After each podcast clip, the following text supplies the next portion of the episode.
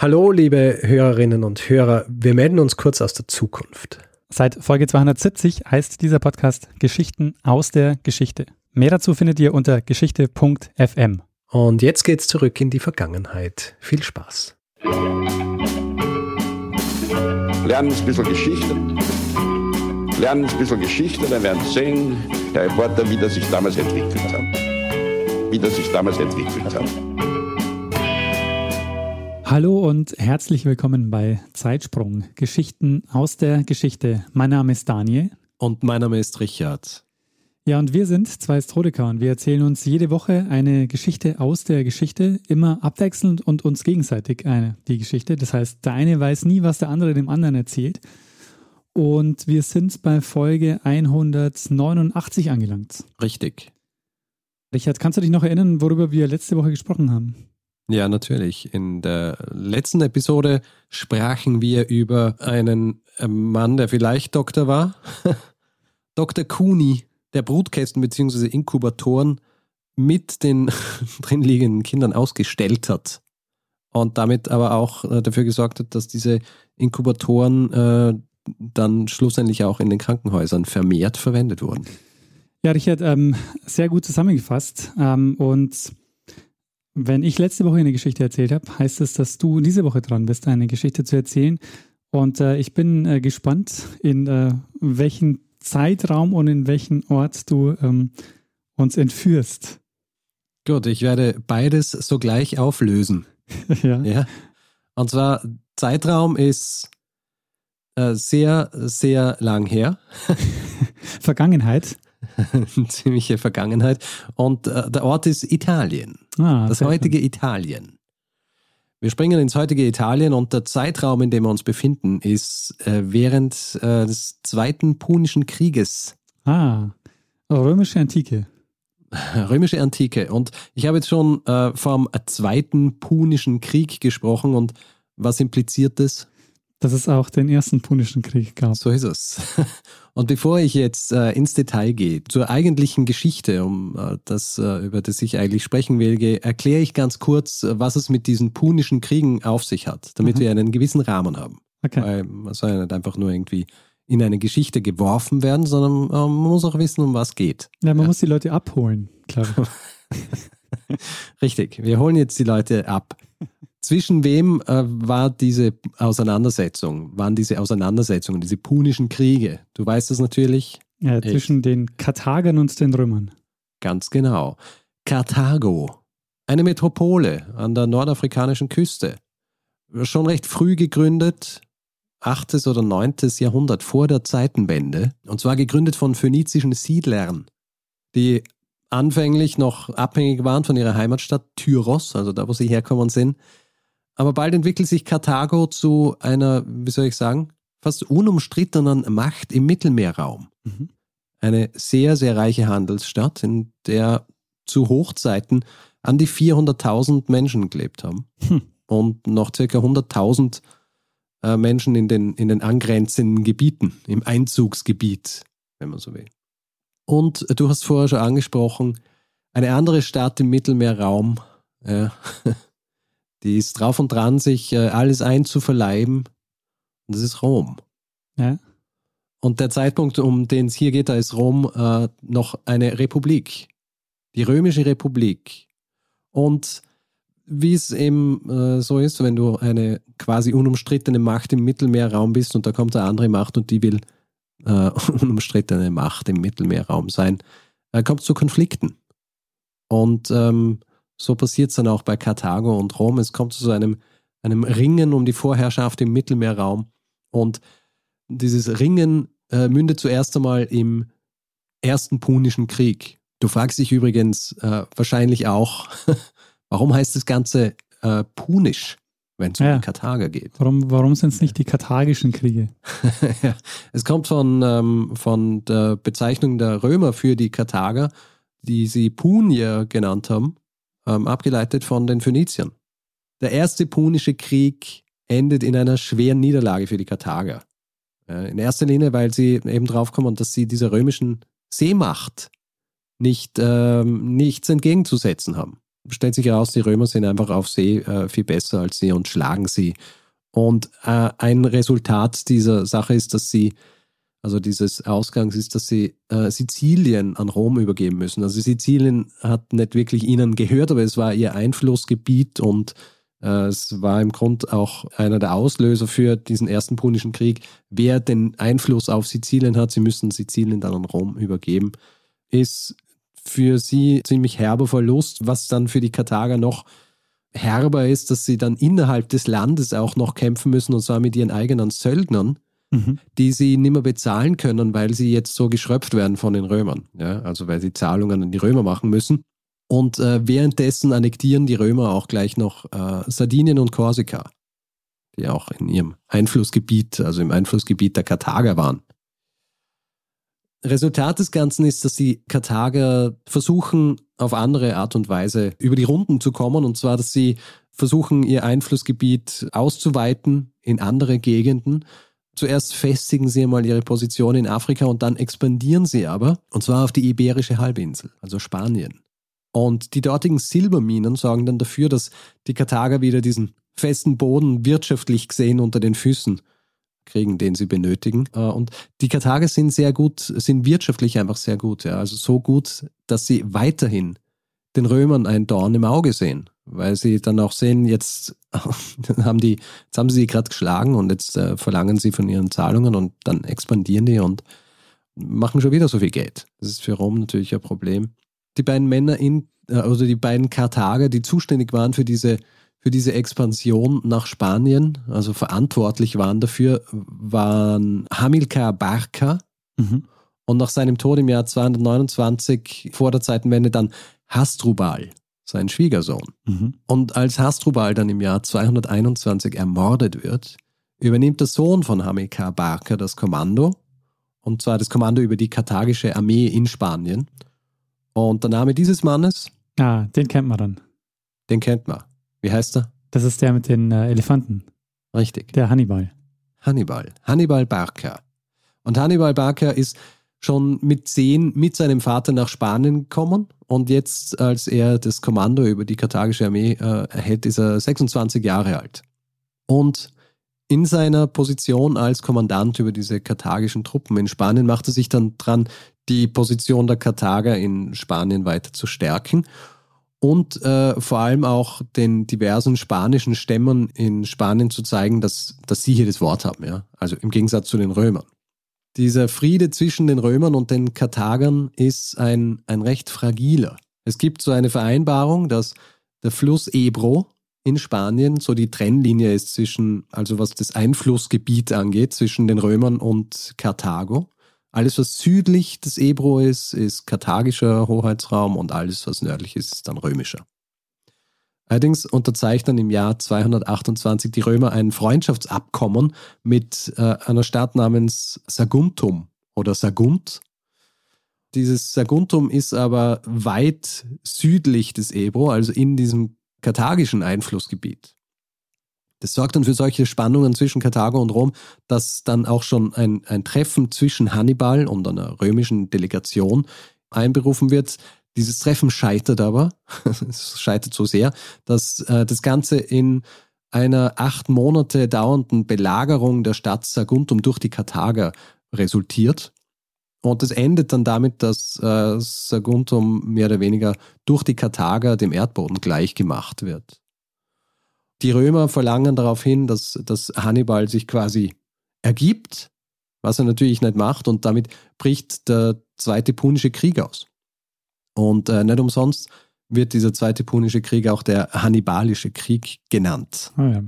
Dieser Zweite Punische Krieg sollte äh, nicht nur den Ersten Punischen Krieg in den Schatten stellen, sondern auch was so den Blutzoll angeht und äh, den Hass und die Gewalttätigkeit während dieses Krieges viele oder die meisten anderen Konflikte, die bis zu diesem Zeitpunkt stattgefunden haben, überhaupt. Mhm. Es war ein Wahnsinnskonflikt, den ich jetzt nicht in seiner Gänze beschreiben werde, sondern ich konzentriere mich auf eine Auseinandersetzung während dieses Krieges, mhm. und zwar eine Auseinandersetzung, die sehr früh stattgefunden hat in diesem Krieg und die nicht nur als eine der blutigsten Schlachten geht, sondern auch als eine der am taktisch beeindruckendsten Schlachten. Nicht nur in der Antike, sondern eigentlich auch generell in der Geschichte. Mhm. Bevor es aber zu dieser, zu dieser Schlacht kommt, über die ich sprechen werde, sprechen wir noch kurz darüber, was am Anfang dieses Zweiten Punischen Kriegs passiert. Also im Jahr 218 vor der Zeitenwende macht Hannibal das, für das er heutzutage auch noch so bekannt ist, vielen. Also wenn Sie Hannibal hören, äh, was fällt Ihnen ein dazu? Ja, die äh, Elefanten. Richtig, die Kriegselefanten. Und im Jahr 218 überquert er mit seiner Armee und über 30 Kriegselefanten die Alpen. Mhm. Und im Jahr 218 und im Jahr 217 schlägt er die Römer in Oberitalien bei zwei Schlachten schon sehr eindeutig. Mhm was er damit macht eigentlich, ja, also dass er in Italien einmarschiert. Im Grund will er vermeiden, dass die, dass die Römer in Nordafrika oder in Spanien einfallen. Das heißt, er kommt ihnen einfach zuvor. Mhm. Ja. Und er weiß ja auch, dass er gegen die Seemacht der Römer nicht viel ausrichten kann.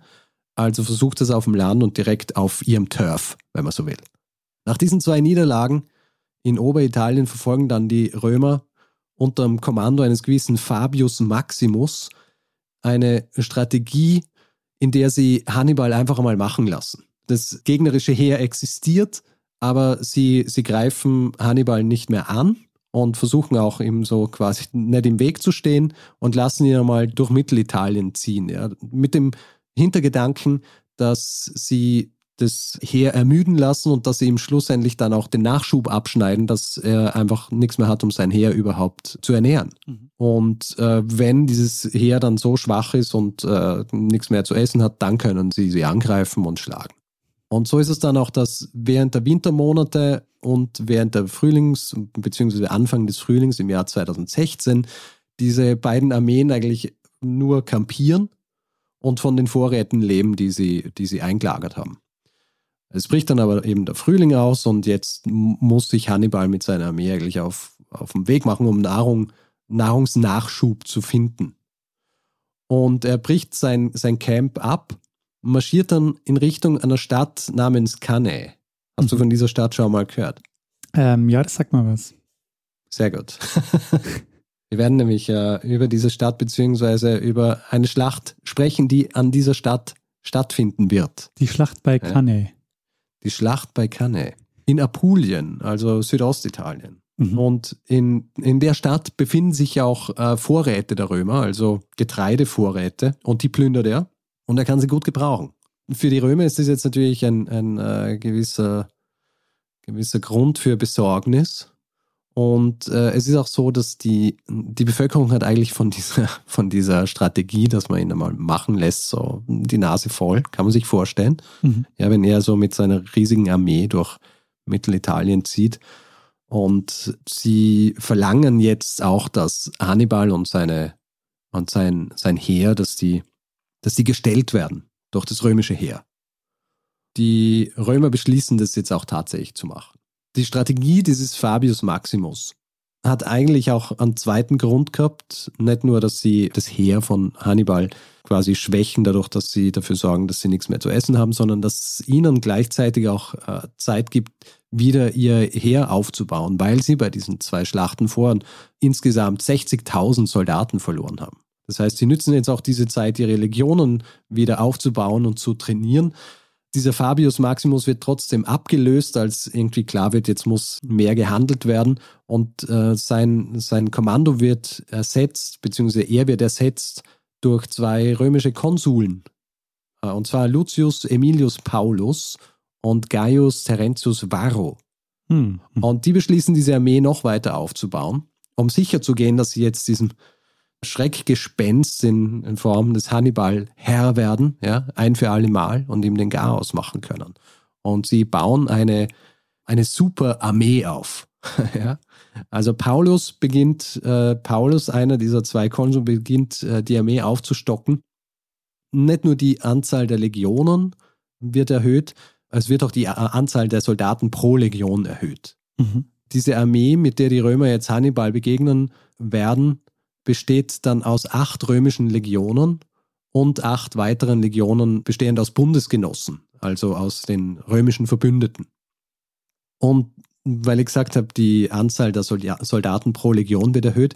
Diese Legionen haben anstatt 4200 Mann pro Legion, haben sie 5000 Mann pro Legion. Und jede Legion äh, erhält auch noch eine eigene Kavallerie, also berittene Soldaten, die dann aus ungefähr 200 bis 300 Mann bestehen. Die Bundesgenossen haben eine ähnliche Anzahl an Fußsoldaten, aber haben äh, größere, größere Kavallerie, ungefähr pro Legion 600 bis 900 berittene Soldaten.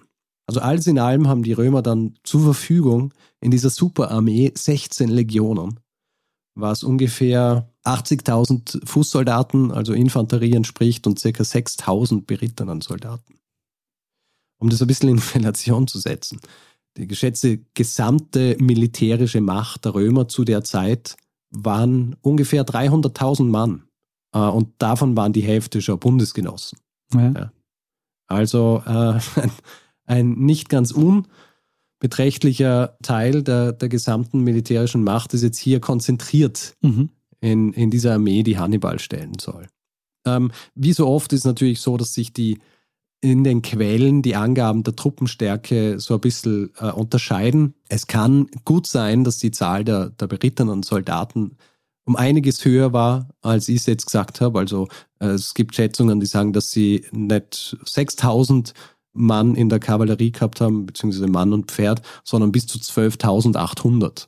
Was? Das wäre aber nochmal gigantisch für mich. Ja. Warum diese, diese Quellen so unterschiedliche Zahlen besonders auch bei der Kavallerie geben. Erkläre ich später noch. Okay. Dann ergibt es vielleicht ein bisschen mehr Sinn auch, wenn du die ganze, die ganze Geschichte kürzt. Nachdem ich jetzt über dieses, äh, dieses römische Heer gesprochen habe, schauen wir uns das karthagische Heer an. Mhm. Ähm, das Besondere beim Heer der Karthager ist, dass sie mehr oder weniger das Gegenteil der Römer sind. also äh, erstens einmal, traditionellerweise kämpfen eigentlich so gut wie keine karthagischen Bürger in diesem Heer. Mhm. Das ist auch schon sonst immer bei allen Auseinandersetzungen gewesen. Die Karthager selber, also Bürger der karthagischen, also der Stadt Karthago, haben, haben selten im, im Heer gekämpft. Stattdessen kämpfen jetzt in diesem Heer von Hannibal in erster Linie Mitglieder keltischer und, und gallischer Stämme. Mhm. Hannibal sammelt so ein bisschen auf seinem Weg auch äh, vor allem jene auf, die sowieso gegen die Römer sind. Und ein Grund, seines Durchmarschs durch Italien ist ja auch, dass er versucht, diese, diese Bindung zwischen den Römern und, und den Bundesgenossen zu schwächen, sodass er welche übernehmen kann. Mhm. Ja, und die äh, dann äh, Teil seines Heeres werden, damit er dann schlussendlich gegen, gegen Rom reiten kann, also die Stadt an mhm. sich. Auf jeden Fall diese keltischen und gallischen Stämme, die waren so dieser, waren so der Kern des Heers, kämpfen an vorderster Front, so ein bisschen zur Ausrüstung, die haben große Schilde gehabt, lange Schwerter, in erster Linie zum Hacken, nicht zum Stechen. Was Hannibal natürlich auch mitbringt, sind viele Spanier. Weil Hannibal ist ja seit er zehn Jahre alt ist, ist er in, äh, ist er in Spanien, also seit 16 Jahren und er sieht sich eigentlich äh, fast mehr als Spanier als als Karthager mhm. und äh, bringt natürlich dann auch viele Spanier mit in dieses Heer. Die Spanier stellen äh, vor allem Kavallerie, aber auch Fußsoldaten. Und die spanischen Fußsoldaten verwenden in erster Linie Speere, auch Schwerter. Äh, in ihrem Fall ist es so ein leicht gewogenes Schwert namens Falcata. Und äh, gekleidet sind sie im Gegensatz zu den Galliern oder auch Kelten in so weißen Tuniken mit lila Borten. Und die Kelten bzw. die äh, Gallier haben oft ähm, nackt gekämpft hin und wieder mit äh, Rüstung, die sie von den vorherigen Schlachten den, äh, den toten Römern abgenommen haben. Das hängt den Grund. Ich meine, also es, es macht ja schon Sinn, bei so einer Schlacht auch den Körper irgendwie zu schützen. Schon, aber ähm, es äh, hat sich halt für sie als, als eine, eine gute Taktik herausgestellt. Außerdem, äh, du darfst nicht vergessen, es ist ja, ich habe jetzt noch nicht genau gesagt, wo wir uns befinden im Jahr, ja. aber es ist August. Okay. Ja, August, Süditalien, heiß. Da kann es schon Vorteile haben, wenn man nackt kämpft. ja, zumindest hat man keinen Bock äh, auf, eine, auf eine Rüstung. Richtig. Und schlussendlich in diesem Heer an Fußsoldaten gibt es auch noch seine afrikanischen Truppen, die ähnlich ausgestattet sind wie die römischen Fußsoldaten, also wirklich so mit Kettenhemd und Brustplatten und Kürass und das sind so die, die kampferprobten Soldaten, die kampferprobten Söldner von Hannibal. Und neben diesen Fußsoldaten hat Hannibal auch eine riesige Kavallerie. Es ist im Grunde so sein, das hervorstechendste Merkmal seines Heers. Einerseits besteht diese Kavallerie aus Spaniern und Galliern und die Spanier verwenden eher so leichte Speere, haben ein Schwert und einen kleinen Rundenschild und die Gallier sind richtig so mit, weil es in erster Linie Mitglieder der, der, der Aristokratie waren, wenn man so will, der gallischen, die sind äh, in so Rüstung gekleidet, also Metallhelme, Kettenhemd und äh, haben so einen, so einen kurzen Speer, den sie in, in, erster Linie zum Stechen und nicht zum Werfen verwenden. Nicht so wie die Spanier. Äh, gemeinsam sind sie so äh, wirklich eine massive Macht zu Pferde und sind auch von den vorigen Schlachten äh, sehr kampferprobt, was natürlich immer wichtig ist. Und dann ein wichtiger Teil der äh, Kavallerie von, von Hannibal ist die numidische Kavallerie. Und diese numidische Kavallerie ist eine ganz leichte Kavallerie, das heißt, äh, die haben sehr schnelle, kleine Pferde, wenig Rüstung, tragen nur äh, so runde Schilde, kleine und haben unterschiedliche Arten von Wurfspeeren, die sie verwenden. Und deren Spezialität ist es, dass sie von mehreren Seiten gleichzeitig angreifen, aber nie zu nahe kommen dass sie Lücken ausnützen innerhalb der, der gegnerischen Truppen, die, die ausfindig machen, ausnützen und vor allem werden sie auch dazu verwendet, um fliehenden Truppen nachzureiten. Und nicht umsonst werden sie auch als Hannibals Killerbienen bezeichnet. Okay. Weil sie diese, diese Angewohnheit haben, dass sie einfach nicht zu nahe kommen, weil für direkten Kontakt äh, sind sie nicht wirklich geschützt genug und die, ihre Spezialität war es einfach in, am Schwarm einzureiten auf die Gegner und dann wieder sich neu zu formieren. Also wirklich wie so ein Schwarm Bienen. Wie du schon gehört hast, dieses gesamte Heer von Hannibal besteht aus mehreren unterschiedlichen Nation also Nationalitäten, wenn man von Nationalitäten sprechen kann, aber zumindest unterschiedlichen Stämmen oder Völkern, die er aber ohne Probleme befehligen kann. Was unter anderem daran liegt, dass Hannibal mehrere Sprachen fließend gesprochen hat und was auch sehr wahrscheinlich ist, ist, dass er so eine, so eine eigene Art Sprache entwickelt hat für die Kommunikation mit seinen Truppen. Er hatte so eine Art äh, Pidgin oder Kreol. Diese Elefanten übrigens, die ich vorher erwähnt habe, die Hannibal über die Alpen gebracht hat, was glaubst du, wie viele davon waren bei der Schlacht von Cannae? Also du hast vorhin von 30 gesprochen, oder? Die ähm, ja. vorher dabei ja. waren. Ähm, sagen wir mal, war noch zehn da. Kein einziger. Ah. Sind alle in den Wintermonaten gestorben. Mhm. Also sinnlos für, die, äh, für diese Schlacht. Mhm. Noch zu der Zahl der Soldaten bei Hannibal sind 40.000 Fußsoldaten und ungefähr 10.000 berittene Soldaten, also 10.000 in der Kavallerie und äh, 40.000 in der, in der Infanterie. Ah ja. Aber das ist jetzt, da wäre dann schon, also gerade wir waren bei dieser Zahl 12.000 Kavallerie bei den Römern, oder? 12.800 kann sein, dass es war, aber offiziell ist es so, dass es 6.000 waren. Also die Hälfte, also deutlich weniger dann als bei den äh, Punien. als bei den Punien, richtig. Aber die Punier dafür nur 40.000 Infanterie und die Römer ungefähr 80.000. Okay. Also hier ist äh, eigentlich eine ziemliche römische Übermacht weil sie haben dieses Heer aufgebaut, um Hannibal schlussendlich wirklich hier zu zerstören. Die Römer bewegen jetzt also dieses neue Riesenheer, das sie gebaut haben unter dieser Leitung von diesen beiden Konsuln Paulus und Varro in Richtung Cannae, wo die, wo die äh, Karthager ihr Camp aufgeschlagen haben und bewegen sich dorthin und am 28. Juli 216 äh, sind sie dann nur noch ungefähr zehn Kilometer vom, vom Camp der Karthager entfernt.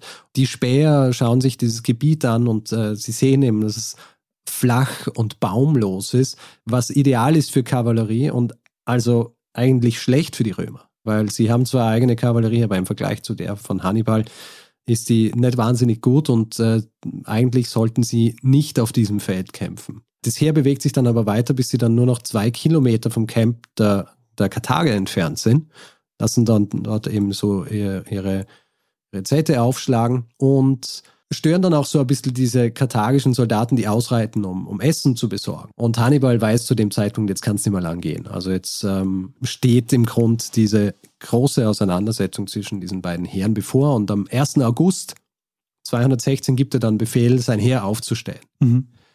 Und das Heer wird aufgestellt. Und hier äh, ist jetzt so ein interessanter Aspekt, des Kommandos über die römischen Truppen. Ich habe gesagt, steht unter dem Befehl dieser zweier Konsuln, Paulus und Varro. Und da ist es aber nicht so, dass die sich dann jeden Tag so zusammenfinden und dann besprechen, ja, was machen wir jetzt, sondern das Kommando über dieses Heer wechselt täglich. Das heißt, an einem Tag hat Paulus die, äh, das Kommando und am nächsten Tag Varro. Und an diesem 1. August, als Hannibal den Befehl gibt, sein Heer aufzustellen, hat Paulus das Kommando. Und Paulus ist eher so der Vorsichtige von den beiden. Als am 1. August Hannibal das Heer aufstellen lässt, hat Paulus den Oberbefehl und er tut nichts, er stellt das Heer nicht auf, sondern er lässt einfach nur am Camp die Wachen verstärken. Mhm. Und Hannibal zieht sein Heer daraufhin wieder zurück, lässt aber dann Teil seiner leichten Kavallerie bis eigentlich so direkt vors Camp dieser Römer ranreiten und sie so ein bisschen stören. Und für die, für die Römer ist es natürlich, ähm, äh, es natürlich unangenehm, dass sie da stehen und nichts machen dürfen. Also schlecht eigentlich für die, für die Moral der römischen Soldaten. Also am 1. Am 1. August passiert nichts, außer dass die, die Karthager sie ein bisschen harassen, wie man so schön sagt im, im Englischen.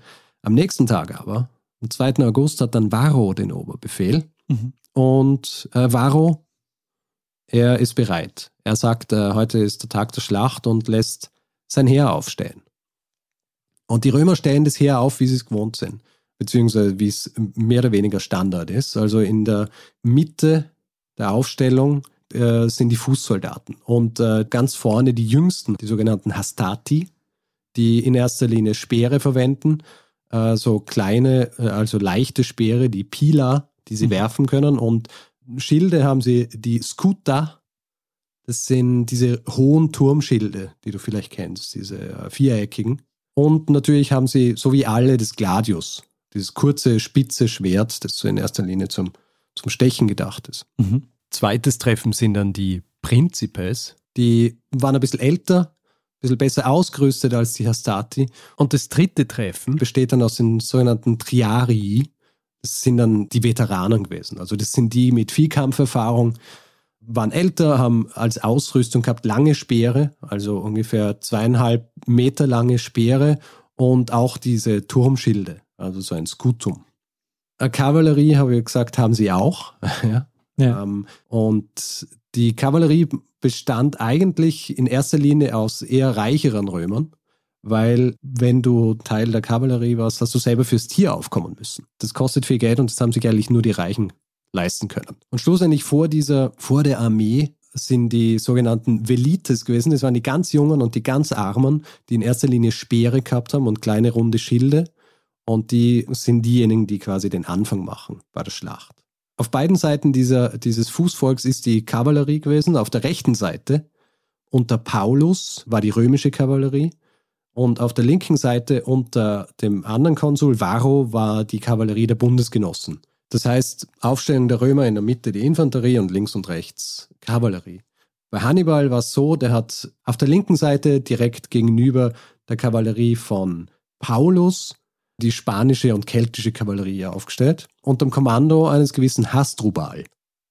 Aber falls du dich jetzt äh, fragst, hm, ist das vielleicht Hasdrubal der Bruder von Hannibal? Äh, muss ich dich enttäuschen. das ist ein anderer Hasdrubal. Ja. Seine Fußsoldaten stellt Hannibal so auf, dass er zuerst die eine Hälfte seiner afrikanischen Soldaten aufstellt, dann kommt die spanische, dann die keltische Infanterie und dann stellt er die zweite Hälfte der Spanier auf. Und auf der rechten Seite ist dann seine numidische Kavallerie, also diese leichte Kavallerie. Vor seinen Truppen positioniert er dann auch noch so eine ganz leichte Infanterie mit Steinschleudern und Speeren etc. Als dann die Schlacht beginnt, beginnt sie mit den, was man im Englischen Skirmishes nennt. Bei uns die Übersetzung ist Scharmützel. Ja. Also das Scharmützel, das ist dann die Infanterie bewegt sich aufeinander zu und davor hast du so diese Leute mit, mit so leichten Speeren und mit, mit äh, Steinschleudern, die werfen diese Speere aufeinander. Ähm, es gibt eigentlich noch so gut wie keinen direkten Kontakt. Also da geht es in erster Linie darum, quasi zu zeigen, dass das ganze Ding jetzt anfängt, aber die Wahrscheinlichkeit, dass hier jetzt groß irgendwie große Erfolge gefeiert werden, allein mit diesen Scharmützeln, ist relativ ähm, also ist auch nicht wichtig, sondern da geht es eigentlich darum, dass man sieht, es beginnt die Scharmützel beginnen und die beiden, äh, die beiden Seiten beginnen aufeinander zuzumarschieren. Und nachdem die Scharmützler, wenn man so will, ihre Arbeit getan haben, verschwinden sie so hinter der Infanterie. Also sie verschwinden dann in ihrem jeweiligen Heer und schlussendlich treffen dann die römische Infanterie und die Infanterie von, von Hannibal aufeinander, also die nackten Gallier und äh, die Spanier gegen die römische Infanterie. Sie beginnen also so aufeinander einzuschlagen und herumzuschieben. Also keine außergewöhnlichen Manöver, die hier stattfinden, sondern das, was man eigentlich gewohnt ist. Bis dann das erste außergewöhnliche Manöver stattfindet, und zwar von Seiten der Karthager.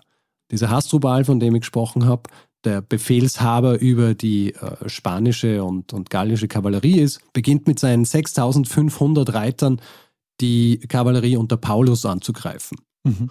Und Kavallerie von Paulus besteht aus ungefähr 2500 Mann und wird von Hasdrubal mehr oder weniger zerstört. Also abgesehen davon, dass sie viel mehr sind, ist der Großteil dieser Kavallerie der römischen relativ unerfahren. Und viele von ihnen höchstwahrscheinlich ist nicht gewohnt, auf dem Pferd zu kämpfen und viele steigen einfach ab und äh, versuchen dann so zu kämpfen und werden mehr oder weniger niedergeritten von der karthagischen Kavallerie. Sehr wahrscheinlich, dass schon während dieser Auseinandersetzung der Konsul Paulus stirbt. Während also Hasdrubal den einen Teil der römischen Kavallerie zerstört, kämpft die Infanterie in der Mitte weiter gegeneinander. Diese massive Übermacht der römischen Fußsoldaten, die versuchen natürlich das, was man versucht, nämlich irgendwie durchzukommen und durchzubrechen durch diese Linie der Karthager.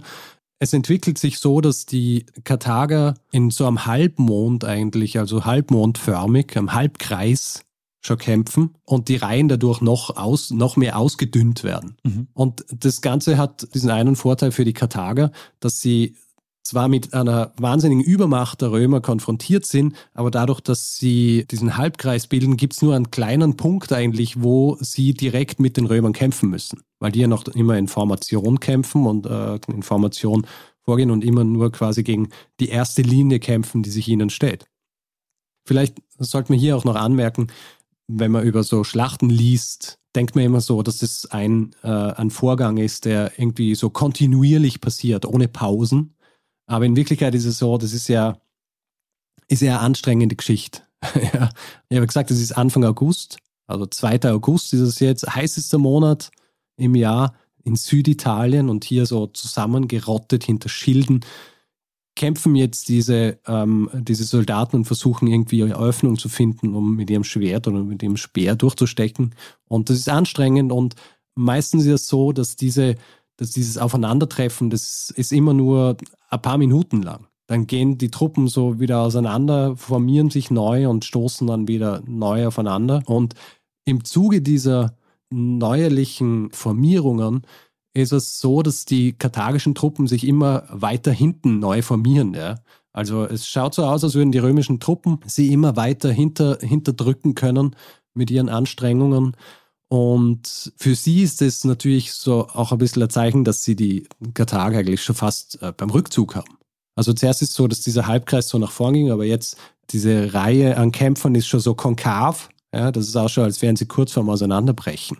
Und die Römer merken, okay, da geht was und pressen weiter nach vor, bis dann schlussendlich die Reihe der Karthager auseinanderbricht. Und die römische Infanterie merkt, okay, sie sind durchgebrochen und pressen dann nach, dadurch, wo am wenigsten Widerstand ist und wollen damit dann forcieren, dass die, dass die Karthager in die Flucht geschlagen werden. Mhm. Eigentlich ausgebildet sind sie so, dass sie nie ihre Formation auflösen sollen, aber da merken sie jetzt, da geht was, vergessen im Grunde ihre, ihre Formation und sehen schon diesen, den Sieg gegen die, ähm, gegen die Karthager vor Augen. Allerdings laufen sie damit direkt in die Falle, die Hannibal ihnen gestellt hat. Weil Hannibal gibt jetzt den Befehl, dass die afrikanischen Truppen, die, wie ich gesagt habe, ja links und rechts von dieser einen Infanterie positioniert sind, dass sie von der Seite die Flanken der römischen Infanterie angreifen. Und weil ja diese gesamte Organisation der Legionen sich aufgelöst hat, nachdem sie durchgepresst haben durch die Öffnung der, der karthagischen Reihen, gibt es jetzt auch keine Möglichkeit mehr, dass sie jetzt als Formation darauf reagieren können. Also sie reagieren jetzt auf diesen Angriff von den Seiten so, wie halt Einzelpersonen reagieren, drehen sich seitlich hin, versuchen dann äh, das abzuwehren, aber kämpfen eben nicht als Kollektiv, sondern nur noch jeder für sich selbst eigentlich. Dieser Angriff von beiden Seiten, während vorne auch gleichzeitig noch Truppen gegen Karthager kämpfen, sorgt dann auch für Art Panik, die mehr oder weniger dafür auch sorgt, dass das ganze gesamte römische Heer zum Stillstand kommt. Alles, was sie jetzt noch machen können, ist eigentlich, dass sie sich wehren gegen diese Truppen, die, wie es scheint, von allen Seiten kommen. Ist aber noch nicht alles, weil die Kavallerie, von der ich vorhin gesprochen habe, unter Hasdrubal, die hat ja in der Zwischenzeit die Kavallerie unter Paulus zerstört und die machen sich jetzt drauf und dran, über das gesamte Schlachtfeld zu reiten auf die andere Seite, um sich die Kavallerie unter Varro, also die Kavallerie der Bundesgenossen, vorzunehmen. Die in der Zwischenzeit so in Schach gehalten worden sind durch die numidischen Reiter, die äh, ihnen keine Möglichkeit geben, irgendwie auszubrechen. Und äh, Hasdrubal mit seiner neu formierten Truppe reitet also auf die Kavallerie von Varro zu und die flüchtet aber schon. Ja. Also die, ähm, die merken, sie können hier nichts machen, flüchten vor Hasdrubal und werden dann von den numidischen Reitern eingeholt, die ja eigentlich auf sowas spezialisiert sind. Im Zuge dessen äh, flieht auch Varro, der äh, eine Konsul, und Hasdrubal, nachdem er jetzt gesehen hat, dass die numidischen Reiter schon dieser Kavallerie folgen, wendet sich jetzt der Infanterie zu, in deren Rücken er sich ja jetzt befindet. Und beginnt von hinten Angriffe gegen die römische Infanterie zu reiten. Und ich habe vorhin erwähnt, dass das letzte Treffen dieser Truppen aus den Triarii besteht, also denen mit den langen Speeren und den Schilden, die ja kampferprobt sind, die die Veteranen sind, die eigentlich gut gewappnet wären, um, um gegen Pferde zu kämpfen. Ja? Also hinknien hinter, hinter den Schild und dann Speere in die Luft und ähm, könnten im Grund äh, gut umgehen mit dieser schweren Kavallerie.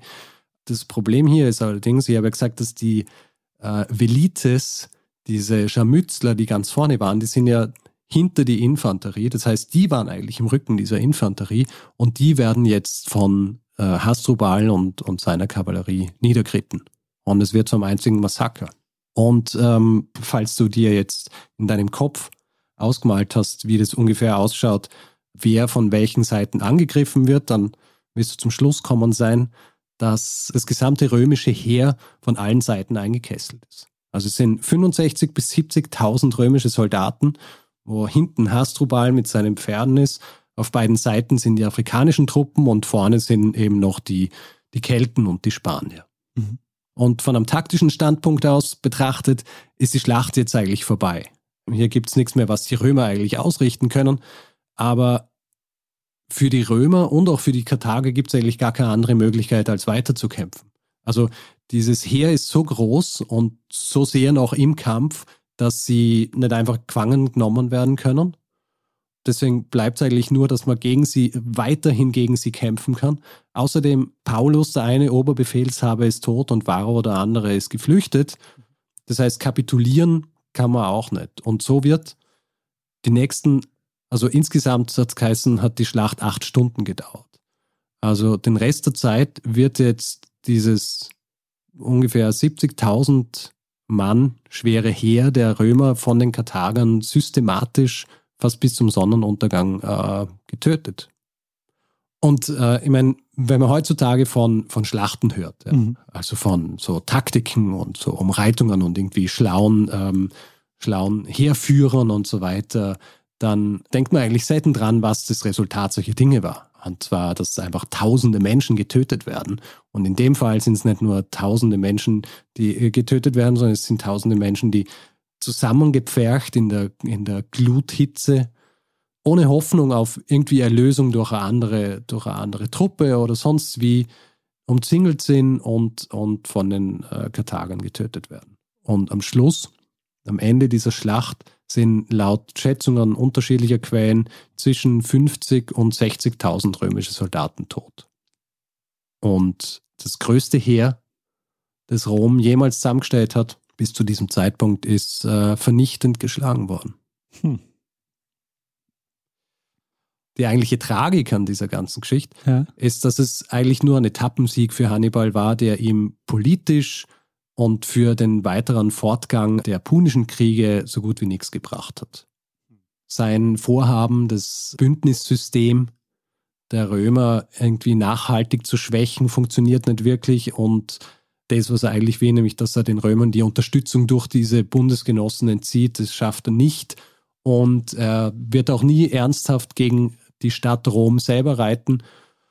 Und ähm, ich gehe jetzt nicht den Rest des äh, Zweiten und des Dritten Punischen Krieges durch, aber äh, schlussendlich ist es so, dass ungefähr 70 Jahre später Karthago nicht mehr existiert. Es ist also, es gibt ja noch einen dritten Punischen Krieg und da werden die dann, äh, da fahren die Römer dann auch nach Karthago und zerstören dann die Stadt, oder? Richtig. Ja, das ist meine Geschichte über die Schlacht bei Cannae, die verlustreichste Schlacht, ich glaube, ähm, nicht nur der Antike, sondern auch bis heute. Also bei keiner anderen Auseinandersetzung sind an einem Tag so viele Menschen gestorben wie bei der Schlacht von Cannae. Also sehr interessant. Also mir war das äh, nicht klar. Ich habe Cannae schon mal gehört gehabt, aber dass das so eine äh, verlustreiche Schlacht war, war mir neu. Und ähm, ich fand es jetzt auch ähm, sehr spannend, weil das ist die erste Zeitsprungfolge, wo wir auch mal ein bisschen genauer und ausführlicher über so eine Schlacht hören. Hm, fast. Und ähm, ja, stimmt. Schau ja. mal einig mal. Ja, ja, stimmt. Ja, ja. ja. Aber nicht so, nicht so ausführlich und äh, auch nicht über eine antike Schlacht. Ähm, was mich nämlich fasziniert an dieser Geschichte ist auch, ähm, dass wir das überhaupt wissen über diese Schlacht, weil ich meine, ähm, die Leute, die beteiligt waren, hatten den Überblick nicht. Die konnten also kaum ähm, wissen, was da passiert ist. Das heißt, es müssen die Leute ähm, sich ähm, notiert haben, die ein bisschen außerhalb standen und die Schlacht beobachtet haben. Naja, was die Quellen angeht, ist es sowieso interessant, weil in erster Linie haben wir hier römische Quellen, mhm. weil ja mit der Vernichtung von, ähm, von Karthago ist ja so gut wie alles zerstört worden, was sie ähm, an Aufzeichnungen gehabt haben. Das heißt, wir haben das alles aus dem Blickwinkel der Römer und deswegen muss man es auch ein bisschen mit Vorsicht genießen. Und ich habe ja vorhin gesprochen von den Zahlen der, der Kavallerie. Ja. Ja. Warum es sein kann, dass sie in Wirklichkeit viel größer, also viel, äh, viel mehr Kavallerie gehabt haben als, äh, als angegeben. Eine Theorie ist, dass sie mit Absicht eine kleinere Zahl angegeben haben, weil es noch quasi schamvoller gewesen wäre, gegen die karthagische Kavallerie so zu verlieren, wenn sie beinahe gleich viel wenn sie beinahe gleich groß gewesen wäre. Mhm. Also ist sehr wahrscheinlich, dass auch tatsächlich mehr Kavallerie bei, der, bei dieser Schlacht war, aber sie eben keine Chance gehabt haben gegen die äh, kampferprobte Kavallerie von Hannibal. Obwohl nicht einmal mehr Elefanten dabei waren. Ja, ja, eh. Ich meine, die Elefanten, die, ähm, die Elefanten kommen dann wieder bei der finalen Schlacht Hannibals gegen Rom und äh, die bringen ihm nicht viel. Kann man ja schon mal so sagen. Das ist echt sehr spannend, weil die, ähm, die sind ja auch so ikonisch. Also die Hannibal und die, die Elefanten, das ist auch was, was einfach äh, sehr viele ja, Leute ja. kennen. Naja, da geht es halt auch wirklich eher so drum, äh, schau, was der sich antut. Ja. Also so auf äh, die, äh, dass das dann zum Schluss nicht wahnsinnig praktikabel war, das wird dann, das wird dann gern verschwiegen. Ja. Äh, interessant auch die, weil ich vorhin gesprochen habe von Paulus und Varro und die unterschiedlichen Dinge, die ihnen zugeschrieben werden. Also Paulus eher der Vorsichtige und Varro der Aggressive. Und dann auch derjenige, der ja ähm, dann sagt, okay, wir, wir greifen jetzt an diesem Tag an und wird dann auch in den Quellen so als äh, einer der Hauptschuldigen eigentlich hingestellt mhm. an dieser Niederlage. Da ist es auch recht wahrscheinlich, dass er derjenige ist, der als Schuldiger oder als Sündenbock hingestellt wird, weil er nicht so wie Paulus aus einer Patrizierfamilie gekommen ist. Hm. Also man hat ihm quasi das in die Schuhe gesteckt, weil es äh, man hätte es dann nicht verantworten können, dass Paulus vielleicht derjenige war, der schuld war an diesem Desaster. Mhm. Ähm, sag Richard, ähm, was hast du oder hast du irgendwelche ähm, Literaturtipps dazu? Weil ich nehme mal an, dass es zu dieser Schlacht schon viel gibt. Ja, es ist, viel geschrieben worden darüber. Also es ist ja auch dann im, im 19. und 20. Jahrhundert noch ähm, von Generälen und so weiter diese Schlacht verwendet worden als, als das Beispiel einer äh, hervorragenden Taktik. Ja, also diese, diese Einkreisungstaktik von, äh, von Hannibal. Ich habe mich in erster Linie gestützt auf zwei Erzählungen von dieser Schlacht. Der eine heißt uh, The Ghosts of Cannae von Robert L. O'Connell, Militärhistoriker am amerikanischen, und uh, das andere eine kürzere Zusammenfassung dieser Schlacht, wo ich es ursprünglich auch gelesen habe, uh, in einem Buch namens Vanquished von mir Bachmann-Ja, wo es um Schlachten geht, die katastrophal geendet haben. also die in erster Linie mit der Vernichtung einer der beiden Parteien geendet haben. Und äh, Cannae ist da die erste Geschichte in diesem Buch. Ja, Richard, äh, dann würde ich sagen, ähm, vielen, vielen Dank für äh, die Geschichte. Ja, gern. Und ähm, mach mal den Sack zu und den Feedback-Hinweis-Blog. Gut, machen wir das. Also wer Feedback geben will zu dieser Episode oder zu anderen, macht es entweder über die E-Mail-Adresse feedback.zeitsprung.fm oder auf unserer Website zeitsprung.fm. Auf Twitter sind wir auch twitter.com slash zeitsprung.fm. Persönlich ich jetzt Stormgrass, Daniel at Mestner. Auf Facebook sind wir auch facebook.com slash zeitsprung.fm und auf Spotify sind wir auch. Äh, wer uns dort hören will, ja, sucht einfach nach Zeitsprung und kann uns dort auch folgen. Und ähm, wer uns äh, reviewen will, Sterne vergeben etc., kann es zum Beispiel auf iTunes machen oder auf panoptikum.io oder wo auch immer man Podcasts bewerten kann. Ja, und äh, dieser Podcast wird präsentiert von euch allen, äh, die äh, uns äh, gespendet haben. Denn äh, es gibt die Möglichkeit, uns finanziell zu unterstützen. Wir haben alle Möglichkeiten, die ihr habt, dazu auf der Webseite zusammengefasst und würden uns freuen, wenn ihr uns dabei unterstützt, hier jede Woche eine Episode zu erzählen. Und ähm, wir bedanken uns in dieser Woche bei Dominik, Philipp, Volker, Patrick, Thomas, Stefan, Daniel, Henrik, Danny, Alexander, Stefan, Markus, Henrik, Stefan und Dominik. Vielen, vielen Dank für eure Unterstützung. Ja, vielen herzlichen Dank.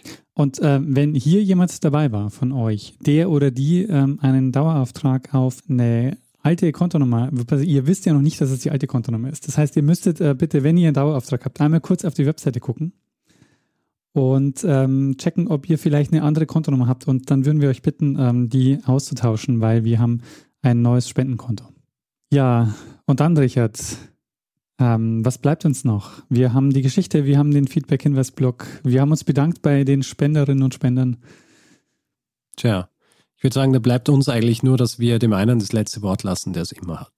Bruno Kreisky. Lernen ein bisschen Geschichte. Lernen ein bisschen Geschichte, dann werden Sie sehen, Herr Reporter, wie das sich damals entwickelt hat. Wie das sich damals entwickelt hat. Und ähm, ja, deswegen punische Kriege. Warte mal, das klingt also auch nicht logischer, dass man die Phönizier mit Punier abkürzt. Liegt auch nicht auf der Hand. Ja, weil die, die Römer haben sie halt so genannt im Lateinischen. Ja? Ah. Punisch, ja? Ja. Das ist schon logisch. Ja, ja. Das römische Wort für Punier. Ah, na, das römische Wort für Karthager ist Punier. Ja.